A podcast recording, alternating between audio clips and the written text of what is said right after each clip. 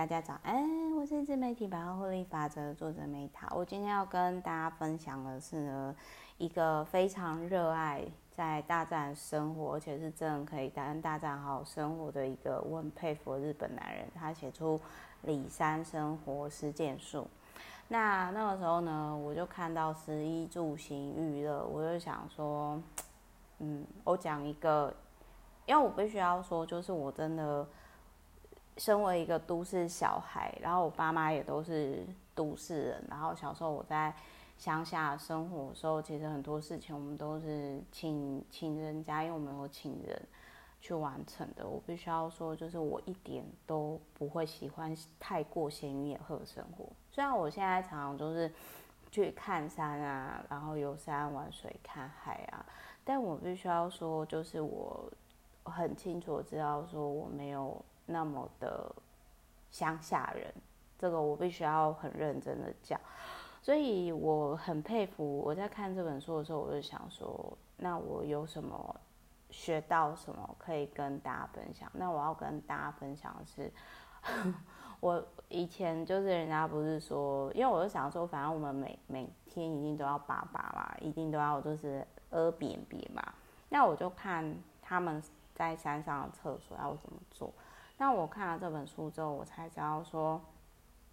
原来就是山上厕所不是你只有挖个洞就好，反正他那本书我知道说，哦，原来是就是你架起来很像一个移动帐篷，然后你再搭个很简易的很像马桶的东西，当然下面也是挖了洞，可是又跟一般的洞不一样，不会臭，他们做的厕所不会臭的原因。原因是有加上一些锯木屑啊，然后叶子什么的，然后他还有提到说，就是其实在，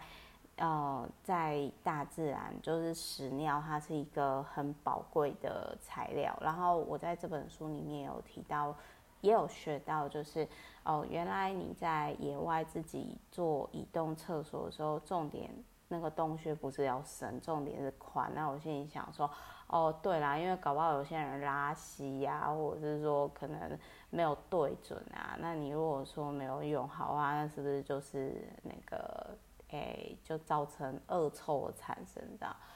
好，所以如果说你今天曾经，因为我我会特别对这一段有兴趣，是因为我之前去金山跳伞的时候，他们的厕所其实就是比较偏野外厕所，然后那时候。啊非常臭，所以我我其实，在小时候，嗯，那他们可能少加一些锯木屑还是什么叶子之类的吧。反正就是你野外厕所做得好，就是比如说有加锯木屑，或者是这本书里面讲的这些东西的话，那就不太会有一些恶臭味这样子。好，所以就是提供给各位参考哦，就是做野外厕所，第一个洞要宽，不是要深哦。重点是在宽，然后再就是要记得加锯木屑什么什么之类，然后差不多装到一半满的时候，就把用土把它填起来，然后移动帐篷到新的土壤这样子，好，提供给大家参考。好，我是 Meta，那我们就是如果你真的很喜欢大自然的人，你真的是很适合在山野生活，这本书你一定会很喜欢。但是我就是介于中间的，我只是跟大家分享这一本书，我真的很佩服这个作者，因为我做不到。好，我是梅塔那我们就下一本书再见喽，爱你们，拜。